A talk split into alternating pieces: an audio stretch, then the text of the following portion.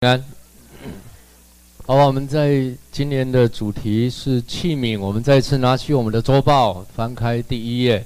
好，第一页的周报，我们一起来读这一段的经文。我们一起大声的来读《提摩太后书》二章二十一节。我们一起大声的来读哦。封面哈，封面哈，封面不是里面哦，封面哈。封面哈，后面的地方，《提摩太后书》二章二十一节，我们一起大声的来读，请。人若自洁，脱离卑贱的事，就必做贵重的器皿，成为圣洁，合乎主用，预备行各样的善事。再次来读：人若自洁，脱离卑贱的事，就必做贵重的器皿，成为圣洁，合乎主用，预备行各样的善事。弟兄姐妹，我们今年的主题就是器皿。器皿，你今年呃，如果没有背别的圣经，我相信你这一段圣经一定背得起来，因为每一次看到我的时候，你一定会读个两三次。好，今天我们要从约书亚他的一生来看见一个中心的器皿。过去我们看过亚伯拉罕，他成为神所使用的器皿。上一次我们也看过摩西成为神使用的器皿。当摩西。他的工作结束之后，谁接续摩西呢？摩西有没有进迦南啊？对，没有。摩西没有进到迦南地，甚至在摩西的时代，以色列人只有十二个人进去过，进去也是逛个街就出来了哈，进去晃一圈就回家了，也没有进去过。然后就在外面晃了四十年，等候等候，被神引导、调整、磨练、磨塑之后，到了摩西。摩西可能心里想：我准备要进迦南了，好不容易快到了，这四十年不很难熬的哈，熬到快要到的时候，没想到犯了一个一个一个一个一个错误之后呢，神竟然跟他讲说：啊，没关系啊，你就退休吧，退休了哈，就退休，直接就把他神就把他接走了。接走之后，谁接续摩西呢？约书亚。今天我们读了经文，摩西的耶和华的仆人摩西死了以后，耶和华就兴起了一个人。这一个人，今天读经文的时候，你会发现，神怎么定义约书亚？小玉摩西的。帮手，小于摩西的帮手，约书亚说：“我的仆人摩西死，你现在要起来，和众百姓过约旦河，往我赐给以色列的地去。凡你脚掌所踏之地，我都照着应许摩西的话赐给你们。”接下来你就看见约书亚开始了一段很特别的日子。各位，约书亚现在几岁啊？如果你以当时加勒的日子，加勒跟约书亚来相比的话，你把它当成一个啊大概同年龄的话，呃，有神学家就把他圣经学者就大概推算了一下，应该这个时候约书亚应该是在四四十，呃，应该在八十岁的上下，大概在八十岁的上下，他在旷野四十年。你还记得加勒讲说：“我一百二十岁了，一百二十岁的时候，他要去得地啊，他要去找回他原先那一块地。他跟约书亚说：当年我们一起进去的时候，摩西应许我的那一块地，我要进去拿。那大概推算，现在约书亚大概是已经是八十岁上下了。这样的一个年纪，民数记十三章。”的时候，摩西差派了十二个探子进迦南地去窥探，其中十个探子中有人论到所窥探之地，向以色列人报恶信说：我们所窥探经过之地是吞吃居民之地，我们在那里所看见的人民都是身量高大，我们在那里看见亚衲族就是伟人，他们是伟人的后裔，据我们看自己如同蚱蜢一样。据他们看，我们也是如此。只有两个人，谁啊？约书亚跟加勒回来报信说：“我们立刻上去得那地啊，我们足以得胜。我们所窥探经过之地是极美之地。耶和华若喜悦我们，就必将我们领到那地去，把那地赐给我们。那地原是流奶与蜜之地，但你们不可背叛耶和华，也不要怕那地的居民，因为他们是我们的食物，并且荫庇他们的已经离开他们。有耶和华与我们同在，不要怕他们。这是当时。约书亚跟迦勒以及其他十个探子进到迦南地去窥探之后，所回来报的信息。各位，约书亚在这个时候，他开始领受一个不一样的信息。过去，约书亚帮过摩西去打仗，一起打仗，他带着以色列人去打仗，一直到如今，摩西已经。死了，接约书亚接续他的工作之后，神兴起了约书亚，带领他，准备让他成为一个以色列领袖，成为神的仆人。你有没有想过，约书亚到底他是怎么样的一个人呢？他的一生有什么样的属灵的性格，足以让神在摩西死后，摩西人家称为神人呢、但是当约书亚却可以成为他的接班人，带领以色列进入迦南，一个被神所使用的器皿呢。各位，我觉得我们看约书亚的一生，我深信他是一个很忠心的器皿。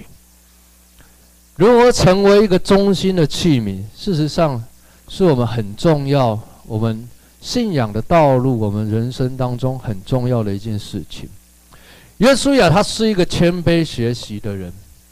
我们上次提到，摩西在埃及、在旷野、在应许之地，他这样子一个四十年的日子，整个四十年、四十年、四十年，三个四十年。约书亚在出埃及之后，他就跟随着摩西。当摩西四十年带领着。约书亚在旷野的时候，约书亚成为摩西的帮手，帮助他，他成为一个忠心的帮手。这四十年的关键，摩西约书亚在这四十年当中，他有一个很好的性格，就是他谦卑的学习。在这四十年里面啊，你看见当摩西。要打仗的时候，约书亚就带领着以色列百姓去打打仗。当摩西遇到各样的事情的时候，他总是在身边扶持他、帮助他。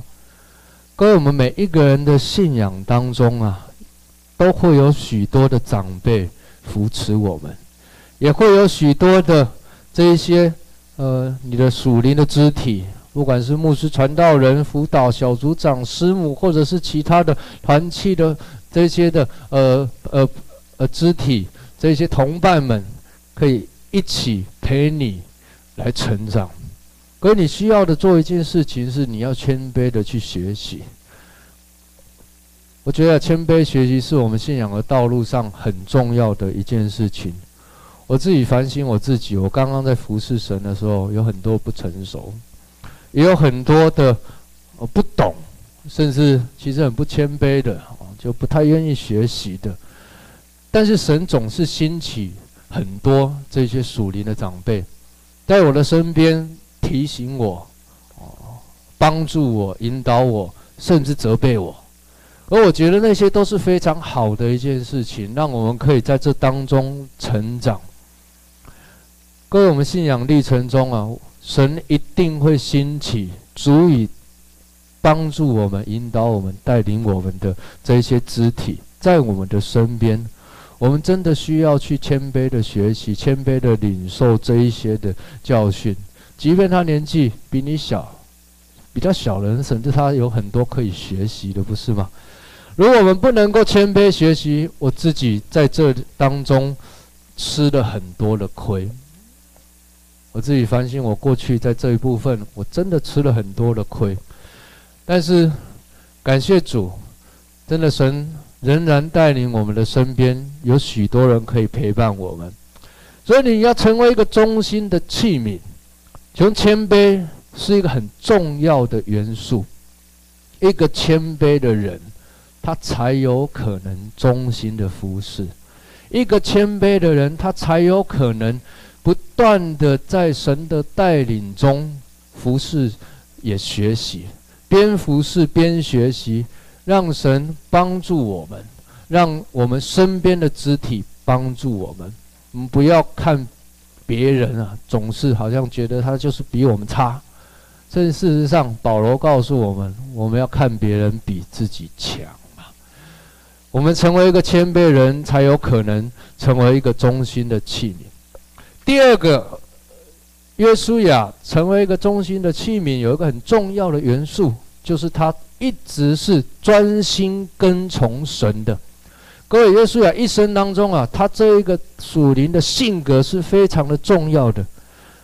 你还记得我刚刚所读的？当摩西差派十二个探子去窥探迦南地的时候，其实十二个探子他看到的一不一样啊？总不可能这个十个去看到的是很大的人，耶稣也看到就是特别矮的嘛。十二个人看到了迦南人都是强壮伟大的，同样也看见果子大到需要人扛。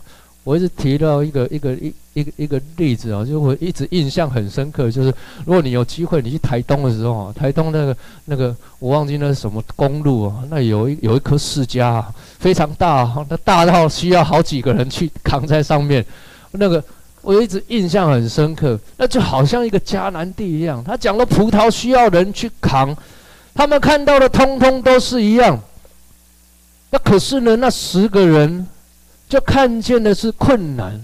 看见的就是艰难，看见的就是失败，看见的就是死亡。各位，的确啊，十二个看到通通都一样，但是约书亚与迦勒为什么他的回应会不一样呢？看见的环境不都一样吗？迦南人就是这么样的高大强壮，这么样，我们就像蚱蜢一样，哎。各位，蚱蜢跟巨人比起来啊，那真的是天高皇帝远啊，那那天差地别啊。可十二个人看的都一样，为什么只有两个人回应不一样？各位，民数记三十二章十一节，我读给你听，这里给我们一个答案呢。为什么就这两个人看的就不一样呢？我读给你听：凡从埃及上来二十岁以外的人，断不得看见。我对亚伯拉罕、以撒、雅各岂是应许之地，为什么？因为他们没有专心跟从我。第十二节继续讲：唯有基尼洗族耶孚尼的儿子迦勒和嫩的儿子约书亚可以看见。各位，一个十其他人通通不能看见，为什么？因为。他们没有专心跟从我，但是只有两个人可以看见。为什么？因为他们专心跟从我。各位可见得，一个专心跟从神的人，你看见的可能是困难哦，环境一定是不太好的。各位，有人有谁讲说台湾的环境现在大环境是好的无比的？你跟我讲，举手一下。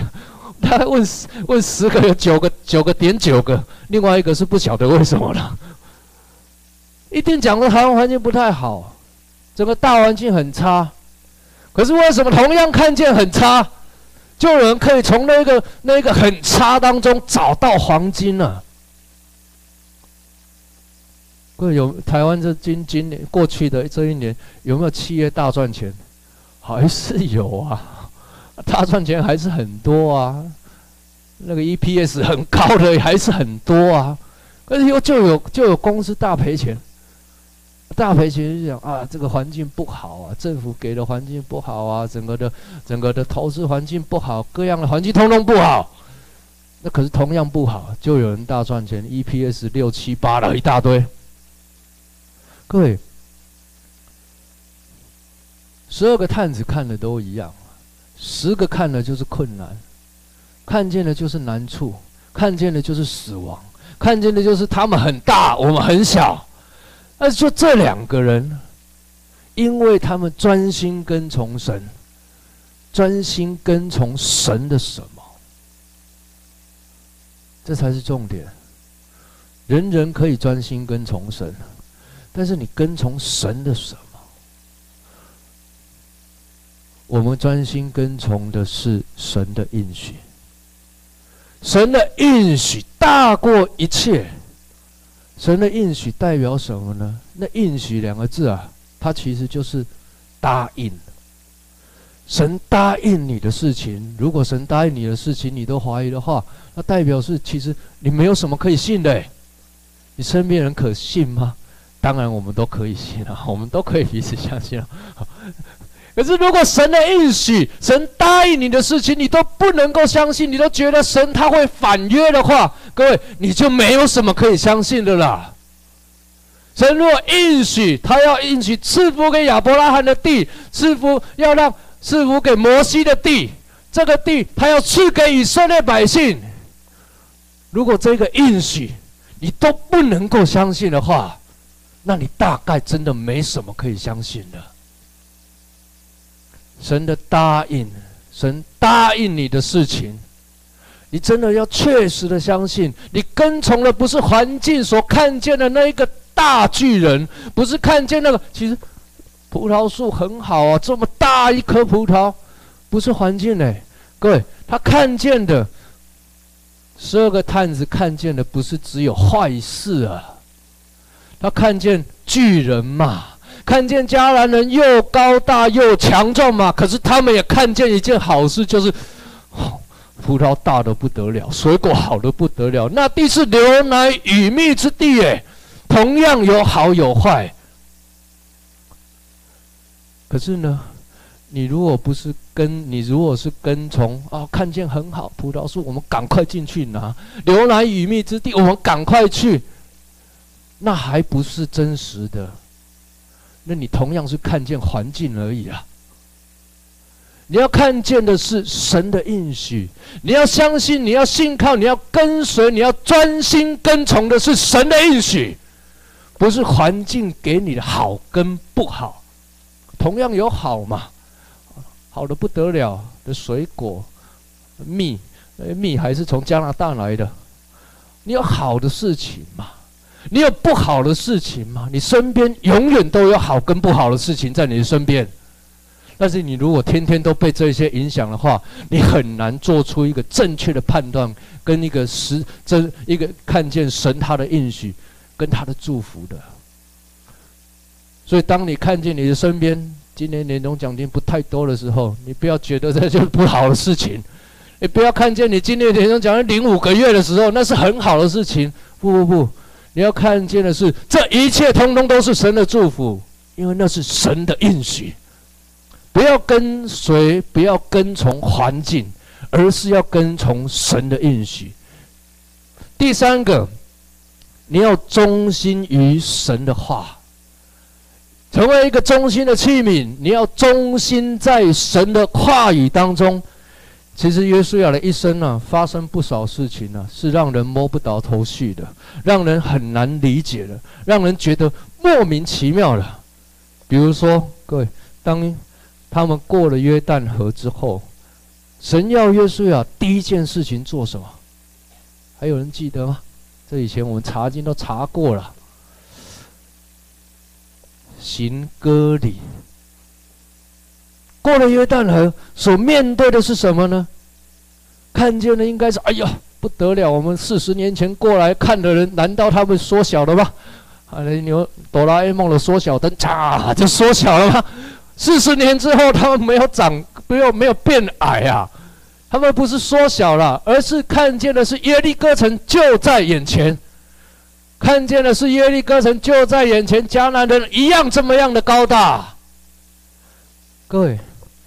神却要他约书亚马上先做第一件事情，行割礼。从神的角度，行割礼当然是一个立约的记号，是代表着以色列百姓分别为圣。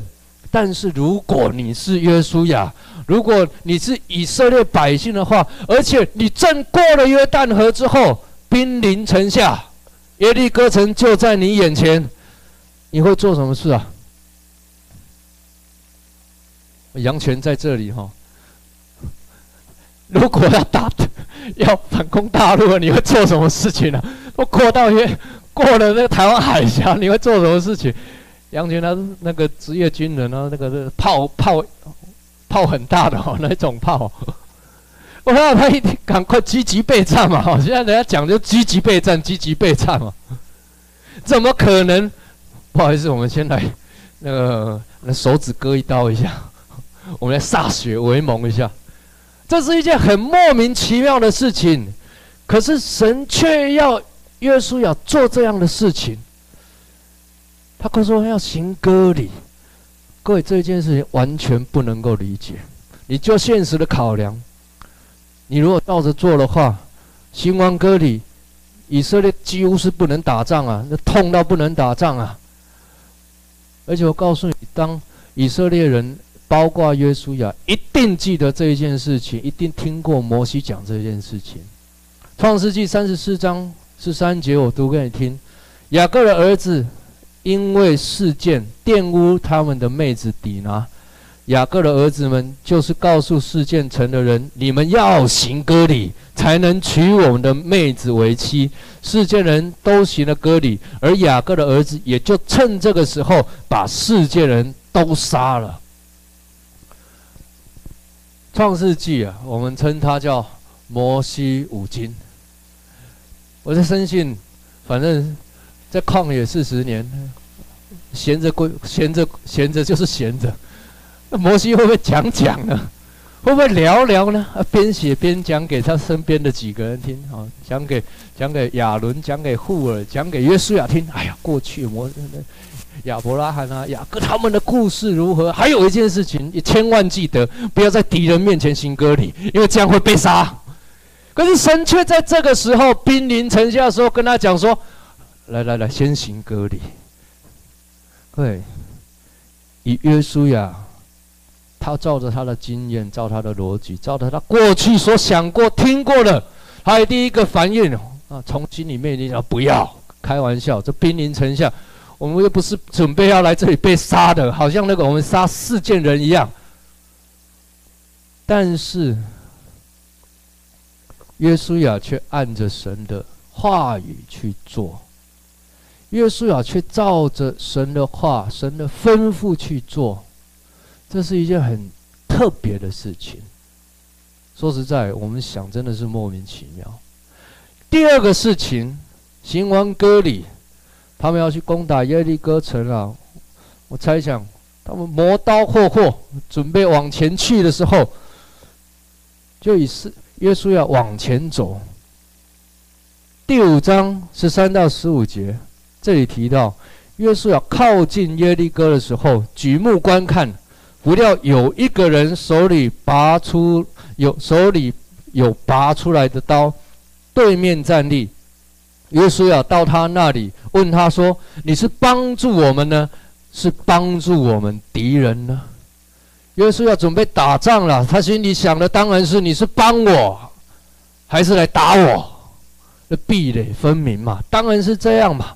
但是这一个人却告诉约书亚说：“不是啊，我是来做耶和华军队的元帅。”各位，约书亚就俯伏下拜说：“啊，我主啊，有什么话吩咐仆人？耶和华。”军队的元帅对约书亚说：“把你脚上的鞋脱下来，因为你所站的地方是圣的。”约书亚就照着行了。换句话说，神要约书亚做一件事情，就是忠心听命。各位，听命胜于献祭啊！我想，忠心胜过恩赐啊！这是我以前一个一个一个一个一个一个一个常常常常骂我的长辈跟我讲的。忠心胜过恩赐啊！你再有恩赐，你没有忠心啊，什么不用谈。各位，忠心胜过恩赐。约书亚恩赐是什么？大致上来说，就是打仗嘛。一辈子打了不晓多少仗。毕竟你看见约书亚跟随摩西的时候打仗，一直到准备进入迦南，进进到迦南地之后，一生都在打仗嘛。神却要告诉他说：“你要交出兵符啊！”不是你带。各位，我想起一件事情，这个跟耶稣呼召彼得的时候有没有很像呢？耶稣来到彼得的面前，彼得那一天打了鱼，整夜没有打着鱼，耶稣却告诉彼得说：“往水深之去，水水深之处去，下网打鱼。”彼得可以讲：“你又不是渔夫，开玩笑，我才是渔夫啊！你你你做木工的，怎么来跟我比呀？”约书亚遇到同样也是这样的事情。你要来帮我还是打我？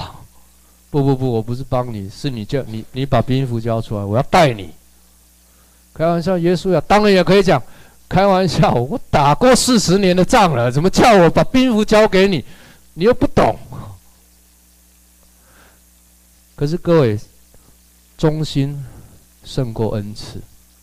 即便我们有再有恩赐，即便我们再有各样的才能跟才干。如果我们不忠于神，我们什么都别谈。一个没有办法忠心听命的人，永远不可能经历到神的话，他信实与可靠，因为他真的总是用自己的方法解决问题。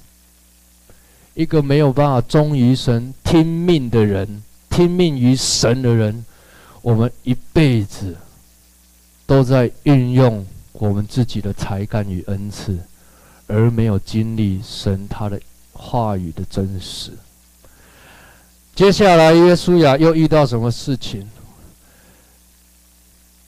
当他们去攻打耶利哥城的时候，神更让约书亚做了一件我自己觉得啊，我这样讲很不敬，我觉得极为愚蠢的事情，就是神要以色列军队。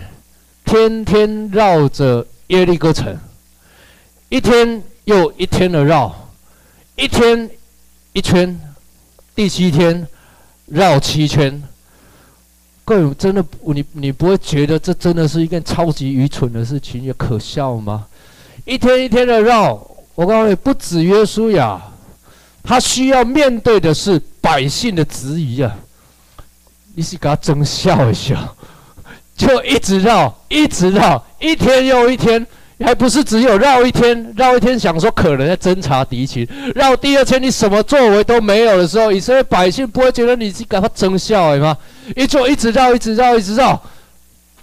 第二个约瑟还要面对的事情就是城上面的人，那可以这他就我相信那个迦南耶利哥城在上面的人啊，真的是。会笑破他他们大门牙，笑到不行了，耻笑他们。你在搞什么？这些人真的是不晓得在搞什么，什么也不做，就一直绕。你以为这样可以改变吗？可是，当约书亚面对这一些令人觉得很愚蠢的事情，令人觉得很可笑的事情，旁边人都在笑他，都在质疑他的事情。但是你看见约书亚，他听的是什么？神的话。神怎么讲，我就怎么做。我不在乎旁边人觉得我是傻子、笨子，还是疯子。我不在乎旁边人觉得我好像很愚蠢。各位，教会过去啊，有时候面临那一种抉择的时候啊。有很多的抉择，真的那个我我自己的经历就是，真的很多人在笑我，真的是在笑哎，这真的很多人在笑我，这疯子啊，这这愚蠢啊，这是不可能的事情，你们来做这个事做那个事，然后又这个计划又那个计划的弄这些啊，真的很多人都觉得我是疯子啊。包括包括我的同学啊，以前一起念神学院的同学啊，他们呢，他听到我在分享，我很兴奋的在跟他们分享、交聊天的时候，我总会觉得他们好像旁边拿了一桶冰桶啊，准备给你浇下去了。我他们不是不是坏意啊，他们也没有什么不好的，不不不好，觉得觉得不好，他们只是觉得你这样太辛苦，你办不到了，你不要这样子做，你这样很难的。但是当我们真的看见这样教神这样子带领教会走到如今的时候，你不得不相信神。对了，有人当我们是疯子、傻子跟笨蛋的时候，我们就是忠于神的话，忠于神的应许，忠于神的带领。我们继续往前走的时候，你却看见神他自己的工作在这当中。真的，我们很小。我真的越来越体会一件事情：我们人真的很小，我们不需，包括我们自己啊，包括我自己，我在越来越体会。我们不要太在意自己的感觉，那在意自己的感觉啊，你就很难去按着神的心意去走。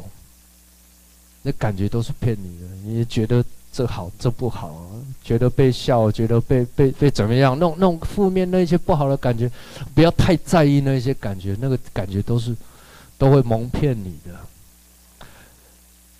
各位，约书亚他就是一个忠于神的话的人。一个忠于神的话的器皿，听见神的话，他就照做，按着神的心意，即便人家笑他，即便觉得很愚蠢，但是他还是忠心的往前，按着神的心意去做。各位，第四个，信心让我们更有忠心。各位，这几天有一个新闻，我不知道你有没有发现啊？就是有一家食品公司啊。这个被查获了封存十年的食材，有看到这个新闻吗？这新闻呢，哦，出来之前呢，各位，我们家基本上是这一家公司的忠心爱好者。为什么呢？因为这一家公司啊，食品厂啊，那过去的新闻好得不得了啊，别人都在都在乱弄乱乱搞的时候，这一家公司啊是。好的不得了，我们特别喜欢喝他家的豆浆。那后来呢？就因为对这家食品厂很有信心嘛，所以我们就衷心的成为他们产品爱好者。但是这新闻一出来啊，我上这几天我们去买豆浆的时候，我们就特别挑了别的豆家的豆浆，一对他有一点质疑啊，也开始考虑买别的。对，所以信心跟忠心有一个很直接的关系。你对一家公司的产品有信心，会产生对这一家公司的忠诚度；而对这一家公司的忠诚度，你会强化对这一家公司产品的信心。那再怎么样都要买，不管怎么样，通通会买。你看见信心与忠心其实是一体两面，也是相辅相成的。当约书亚要承接摩西的工作时，神其实不断在鼓励约书亚一件事情，就是你要刚强壮胆。我猜想，会不会约书亚在这时候，因为他的老长官不在了，而他让他有点担心呢，也有点害怕呢？我觉得这个是很。合乎常理的判断跟猜测，也是一个人很正常的一个反应。因此，神多次在第一章就讲好多次啊。刚刚讲你要刚强壮胆，你要刚强大大壮胆。一个人能够勇敢、能够刚强壮胆的服侍神，事实上，我觉得有一个很重要的因素，就是他知道他所服侍的。他所跟随的，他所侍奉的是谁？而且他知道，无论在什么样的境况之中，无论遇到什么样的困难，一定会帮助他，一定会站在他这边，一定会让他在旷野开道路，沙漠开江河，一定会使他从干旱疲乏、无水之处，领他到活水江河之地。各位，你知道这个叫做安全？你跟随的是什么样的人呐？你跟随的是这一位万军之耶和华，是这一位神。你知道他是赐给你平安的神，你知道他是加给你力量的神，你知道他是引导你、带领你，无论你去到哪里，他要与你同在的神。各位，你会很有安全感。即便你遇到了困难，即便你遇到了难处，即便你失败了，神都告诉你，他使你，他要使你重新站立起来。你跌倒了，不至于扑倒。要跌倒跟扑倒有很大的差别。跌倒面不是朝下，扑倒是整脸下去啊。你跌倒了，不至于扑倒。他要与你同在，可是神告诉约书亚说：“你要刚强壮胆，大大壮胆。你要刚强大大壮胆。”有一个很最重要的因素，神告诉他：“为什么你可以刚强壮胆呢？”神告诉他：“不要惧怕，不要惊慌，因为你无论往哪里去，耶和华你的神必与你同在。”这就是应许啊！环境不能改变你。环境好的时候，你会觉得很好，感觉很好；环境不好的时候，你会感觉很差。但是这一切都不能够改变一个事实，就是神的应许。无论你往哪里去，我要与你同在。这才是真实啊！不要看环境，不要看见各样的事情，而影响了我们在神面前对神的信心。因为信心会让你对神更忠心，信心跟忠心永远是相辅相成的。你越相信他，你越能够忠于他；你越相信他，你越能够忠心的在神面前摆上你一切所有的来跟随他。弟兄姐妹，约书亚，他有一个谦卑学习的心。唯有谦卑学习，才能够让你更忠心。约书亚有一个专心跟从的心。唯有专心跟从，才能够让你看见神的应许，忠于他的应许。约书亚。有一个听命的心，唯有听见神的话，按着神的话语去做，忠心于神的话，你才能够忠心成为忠心的器皿。约书亚有一个信心的功课，有一个大有信心忠于神。当你越有信心的时候，信靠神的话，信靠神的应许，你才能够更忠心来成为神所使用的器皿。愿我们愿神帮助我们，让我们都成为一个忠心的器皿。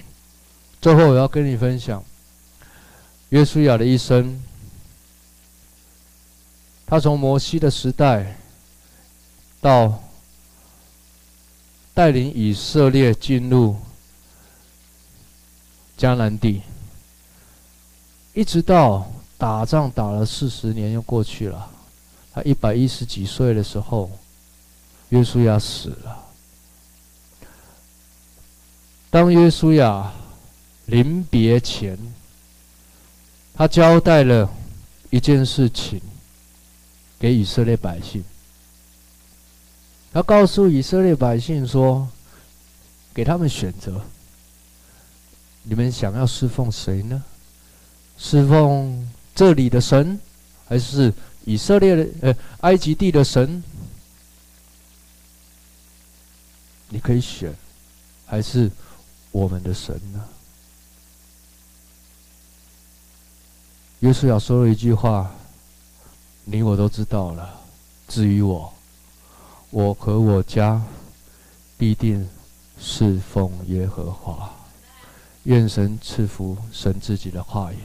我们一起来祷告。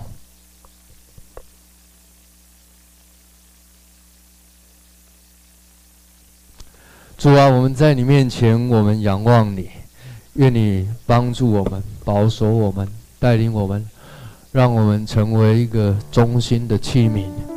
我们忠于你的话，专心跟从你，谦卑的学习。愿你帮助我们，让我们每一天更有信心，在主你的应许之中，让我们更忠心的来跟随你。保守我们每一个弟兄姐妹，我们一生快跑跟随，我们一生爱你，无论到哪里我们都忠心，因为我们看见，我们丢弃一切万物当作粪土，为要得着基督。我们一起用这首诗歌来敬拜我们的神。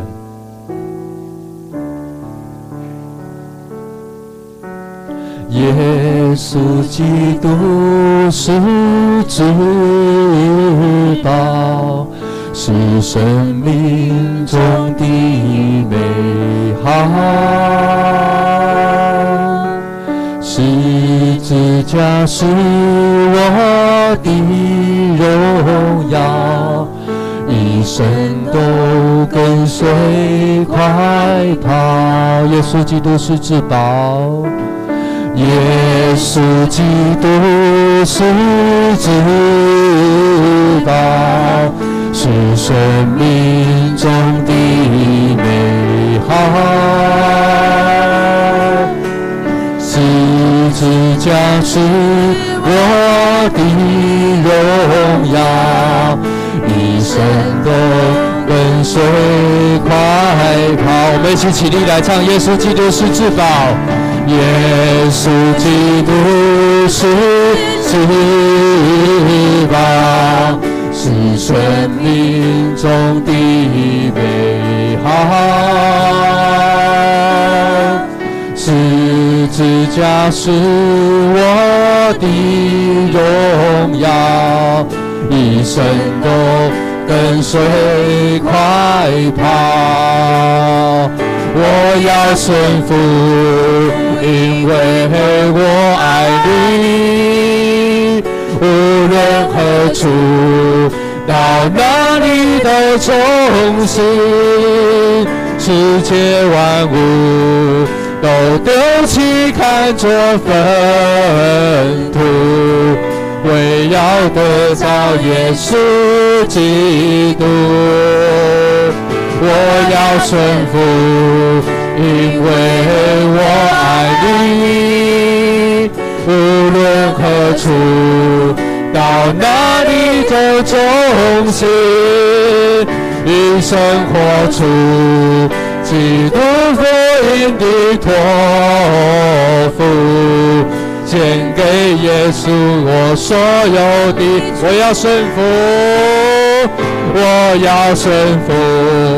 因为我爱你，是的主啊，无论何处，到哪里都忠心，一切万物都丢弃，看作粪土，为要得着耶稣基督，我要顺服。因为我爱你，无论何处，到哪里都重视，一生活出基督福音的托付。